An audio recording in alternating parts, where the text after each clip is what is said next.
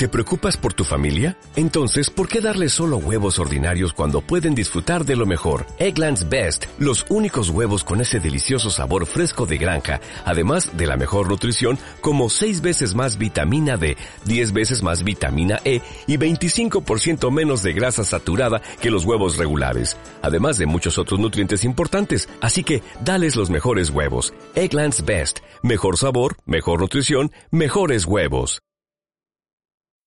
Bienvenidos a Radio Libertad Constituyente.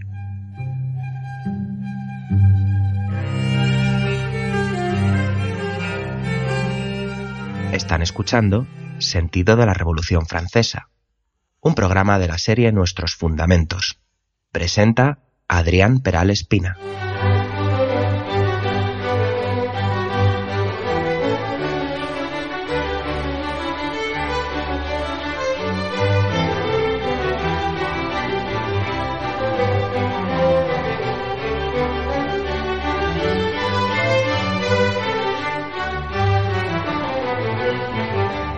¿Qué tal, queridos oyentes? ¿Cómo estáis? Soy Adrián Peral Espina y vamos a comenzar un nuevo programa de nuestros fundamentos de Radio Libertad Constituyente, dedicado, como hago siempre, a la Revolución Francesa.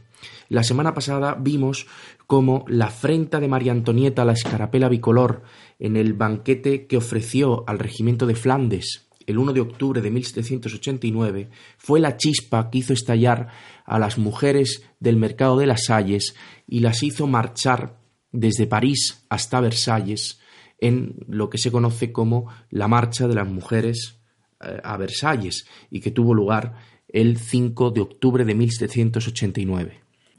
Vimos como ese día en el banquete eh, que la reina dio al regimiento de Flandes en presencia de los guardias de corps, que eran los oficiales de la reina, se cantaron vivas a la escarapela negra, que era la escarapela austriaca, y las damas de la corte repartieron entre los asistentes la escarapela blanca, que era la escarapela de la monarquía. Allí, pues, eh, se escucharon provocaciones e insultos a la escarapela nacional, a la escarapela de París, a la roja y azul, a la bicolor. Y eh, dos días después mm, nos cuenta Georges Lefebvre cómo María Antonieta mostró su entusiasmo con lo que sucedió aquel día mm, y lo mostró delante de una delegación de la Guardia Nacional. El caso es que, bien sea a través de esta delegación de la Guardia Nacional, bien sea a través de, otros conductos, el pueblo supo lo que sucedió ese día en el banquete que ofreció eh, los reyes, que ofreció la reina y, Luis XVI también a el regimiento de Flandes. Y su indignación fue absoluta, fue el antecedente, la chispa que hizo estallar a las mujeres del mercado de las Salles. Vimos también cómo, igual que eh, el, el despido de Necker fue la chispa que hizo estallar a los ciudadanos en París y que fue el antecedente de la toma de la Bastilla, así en la afrenta de María Antonieta, la escarapela bicolor, fue la chispa que hizo saltar mm, los ánimos para eh, que las mujeres marcharan contra, que marcharan desde París hacia Versalles.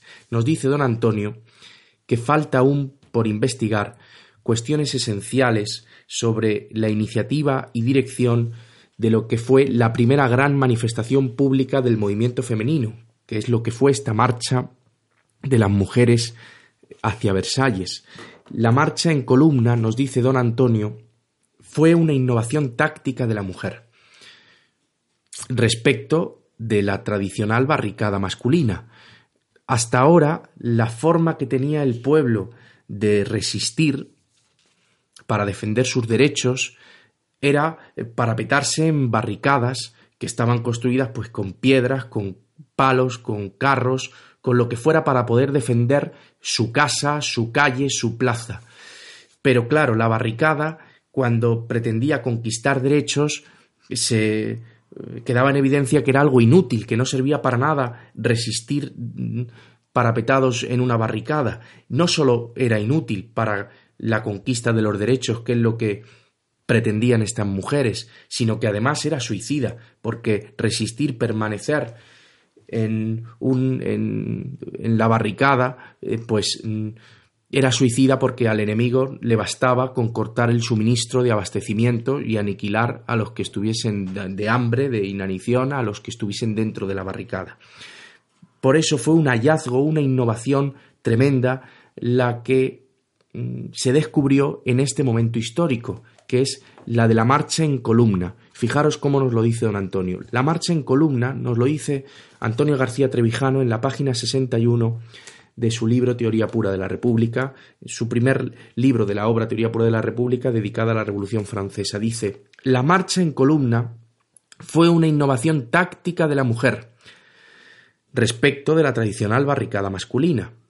La superioridad, la superioridad de la marcha ofensiva sobre la barricada defensiva fue descubierta por azar el 14 de julio, cuando la columna que regresaba desde los inválidos a las barricadas se desvió hacia la Bastilla, a instigación principal de las mujeres del Palais Royal. La cultura de la barricada fue producto de la época en que el pueblo, para defender sus antiguos derechos, no podía concebir otra acción colectiva que la de resistir, en su casa, en su calle, en su plaza, pero cuando se trató de conquistar nuevos derechos, la barricada, además de inútil, devino suicida. Al adversario le bastaba cortar el suministro de alimentos, como en la táctica militar de asedio, para aniquilar a los sitiados. Y sigue Trevijano diciendo la conquista revolucionaria de nuevos derechos requería necesariamente el hallazgo por el pueblo de una táctica ofensiva adecuada. En un primer momento, la inercia del pensamiento y el recuerdo emotivo de las luchas frondistas impulsaron erróneamente a los parisinos a prepararse durante las jornadas que siguieron al 14 de julio para una resistencia en barricadas.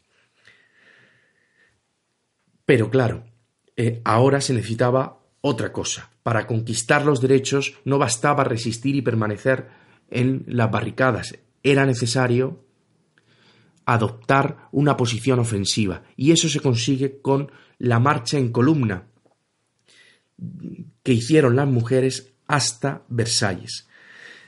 Tenemos que mm, pensar, tenemos que tratar de trasladarnos a esta época y ver cómo en los tiempos de crisis los mercados donde las mujeres iban a comprar eran lugares donde circulaban rumores, fantasías, opiniones y propósitos colectivos de las masas femeninas. Estos mm, rumores o fantasías eran de todo tipo y uno de ellos el que motivó que las mujeres fuesen a desde París hasta Versalles para que el rey cambiara su residencia del, del Palacio de Versalles a las Tullerías junto al Louvre en París fue la creencia la creencia mm, pues fantasiosa de que porque el rey estuviese en París no iba a faltar pan en la capital. Estas mujeres culpaban al hecho de que el rey no viviese en, la capital, que viviese a 20 kilómetros de la capital, en Versalles, culpaban a este, a este hecho de que ellas no tuviesen pan en París. Bueno, pues una de estas, eh, uno de este rumor, esta fantasía, bueno, más que rumor, esta creencia, circuló por el mercado de las Salles días antes de la jornada que estamos describiendo del 5 de octubre. La pregunta que nos podemos hacer ahora es ¿por qué las mujeres deciden, ir solas? ¿Por qué no permiten que se unan a ellas los hombres? Porque desde luego que caminar como ellas caminaron mm, tantos kilómetros cargando con incluso con cañones, sin hombres, es algo que cuesta entender si no hacemos un esfuerzo por meternos en la mente de estas mujeres. Dice don Antonio en la página 62, las mujeres deciden ir solas, sin hombres y contra los hombres. Estaban resentidas por su pasividad ante la situación que atormentaba a las familias. Las mujeres deciden ir solas sin hombres y contra los hombres, porque eh, estaban enfadadas con ellos porque no, no eran capaces de resolver el problema del hambre y el problema del pan en la capital de Francia. Pero es más, es que incluso formaron una guardia de orden para impedir que los hombres se incorporasen a esta marcha, a esta columna que viajó hasta Versalles. Los eh, historiadores explican esta originalidad por la razón táctica de asegurar que la columna llegara a Versalles sin ser ametrallada. Sigo leyendo la página 62. Dice don Antonio, absurda y superficial explicación que no tiene en cuenta las evidencias que la contradicen. Si, este, si ese hubiera sido el objetivo de las mujeres, no habrían elegido la táctica de marchar en columna, en columna militar con armas de fuego, ni habrían admitido en sus filas a unos centenares de hombres disfrazados de mujeres para ayudarlas en el transporte de carruajes y armas pesadas. Ellas deciden marchar como mujeres para resolver un problema que a ella les afectaba, un problema de intendencia aquello, de, de, suministro de, alimentos que entendían que era cuestión suya y que les afectaba directamente. Y también marchan como mujeres para reparar la ofensa de una mujer, de la reina, de María Antonieta, una ofensa contra la escarapela bicolor, que era también una ofensa contra los héroes de la Bastilla. Queridos oyentes, vamos a hacer una pausa y continuamos con el programa. Queridos asociados del MCRC, desde Radio Libertad Constituyente os animamos a contactar con el grupo territorial del MCRC de vuestra provincia o región. Si no encontráis el grupo correspondiente a vuestra zona, podéis escribir a territorial.mcrc.es.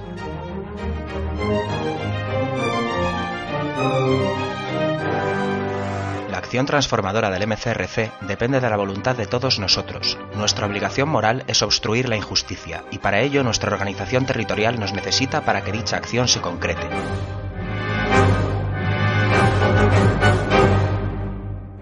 MCRC. La libertad viene en nuestra busca. Sigue don Antonio diciendo que las mujeres habían perdido su confianza en la voluntad masculina de resolver la situación con algo más que palabras. Tenían que, dar una lección ejemplar. Marcharán contra la Asamblea Nacional y, si fuera necesario, contra el Palacio de Versalles, o sea, contra la residencia de los reyes. Obligarán al rey a que garantice el abastecimiento de pan y a que retire el veto, que ya vimos la semana pasada que se negaba eh, a renunciar a su derecho de veto absoluto sobre el poder legislativo, y a los oficiales de la reina a que pisoten la escarapela negra austriaca a la que vitorearon en el banquete que dieron al regimiento de Flandes el 1 de octubre, y que se pongan la escarapela la cocarda azul y roja de París. El sello femenino de aquella histórica marcha de las mujeres parisinas a Versalles imprimió carácter indeleble a la futura presencia de la mujer en acciones colectivas referentes a la libertad política y a la justicia distributiva. Ese brillante antecedente marcó de sentido progresista al futuro movimiento feminista, desde las sufragistas hasta las conquistadoras de derechos sociales inherentes a la, maternidad y al trabajo de menores.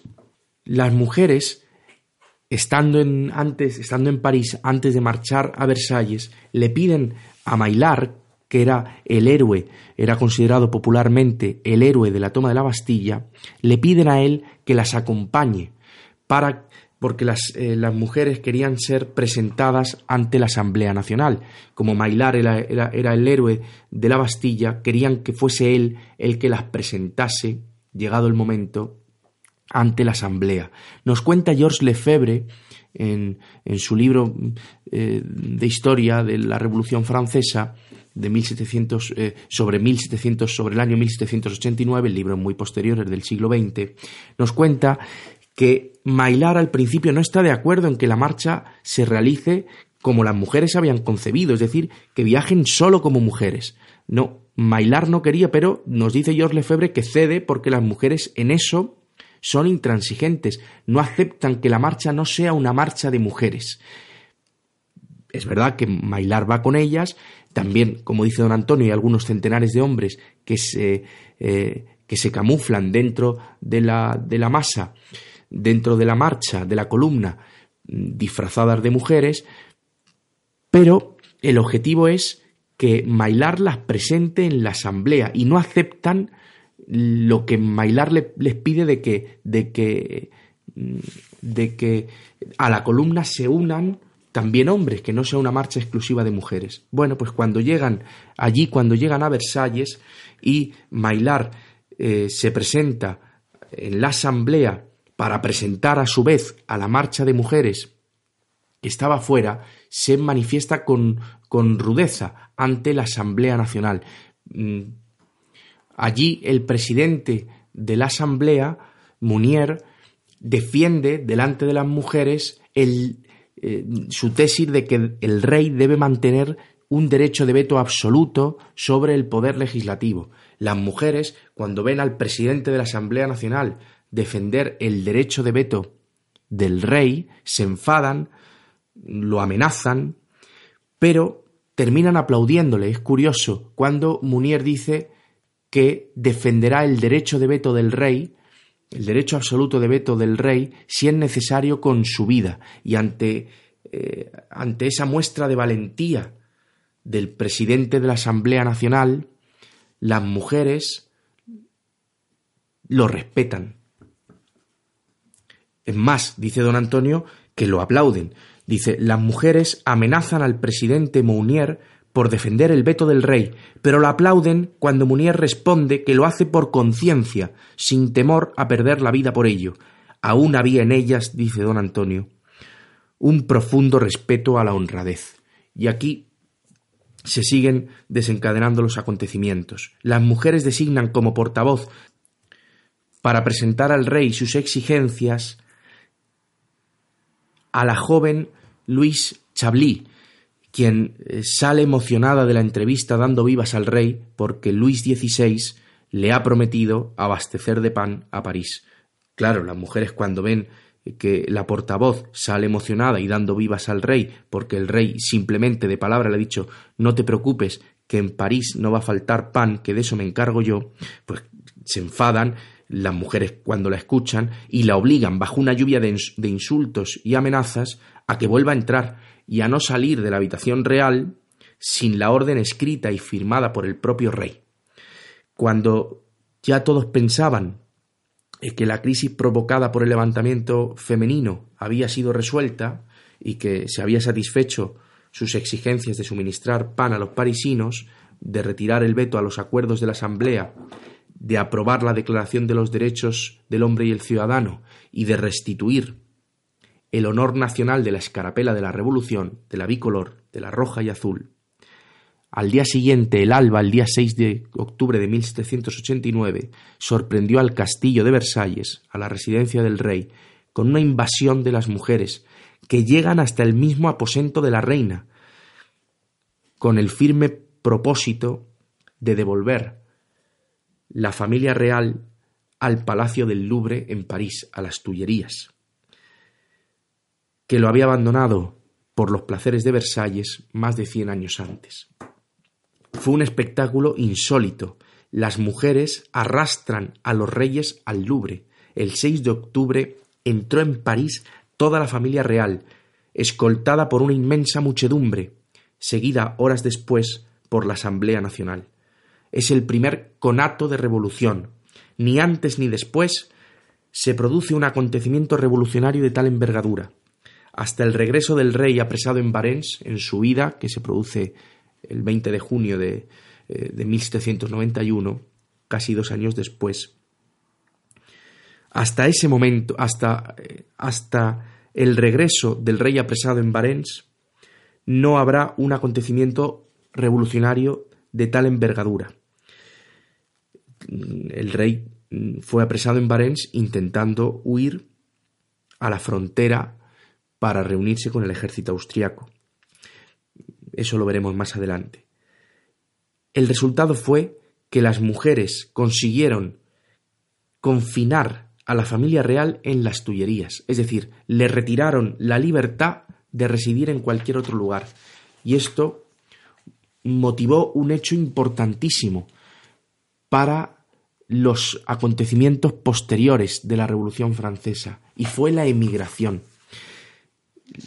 Lo que motivó la inmigración de muchos diputados de la nobleza, de muchos miembros de la nobleza, e incluso el retiro a las provincias de algunos distinguidos miembros de, algunos diputados que provenían del tercer estado de los comunes, como por ejemplo Munier, el presidente de la Asamblea, que eh, después de, de, estos acontecimientos huye a las provincias. Pues este fenómeno de la emigración va a tener unas consecuencias muy importantes en los acontecimientos posteriores, porque esa emigración va a tener sus propios intereses y el temor que mucho después va a provocar estos emigrados en los ciudadanos que siguen en Francia y especialmente los que siguen en París, pues eh, tendrá consecuencias que ya veremos importantísimas.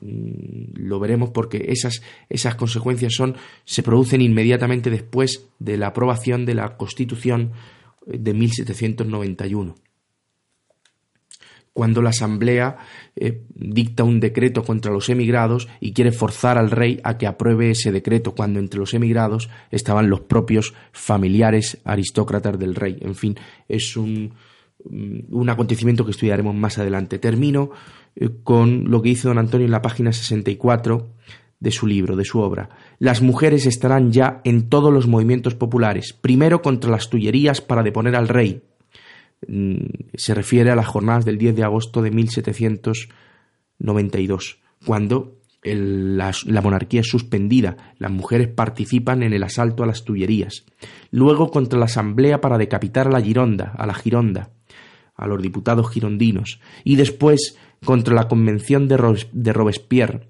para obtener las primeras medidas de intervención económica del Estado, limitando el precio del pan, del azúcar, del café de las velas y del jabón, con la famosa ley del máximo, contra la ideología del laissez-faire, del dejar hacer, del libre comercio, que dice don Antonio era común a todas las facciones revolucionarias.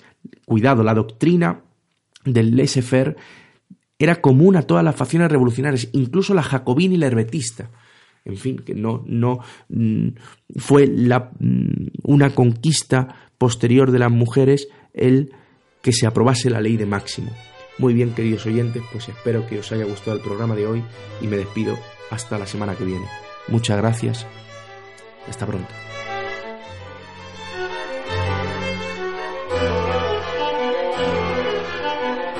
Gracias por haber escuchado nuestros fundamentos. No olviden visitar la parrilla de programación en la nueva página web del Movimiento de Ciudadanos hacia la República Constitucional en la dirección www.mcrc.es. Radio Libertad Constituyente. La libertad viene en nuestra busca.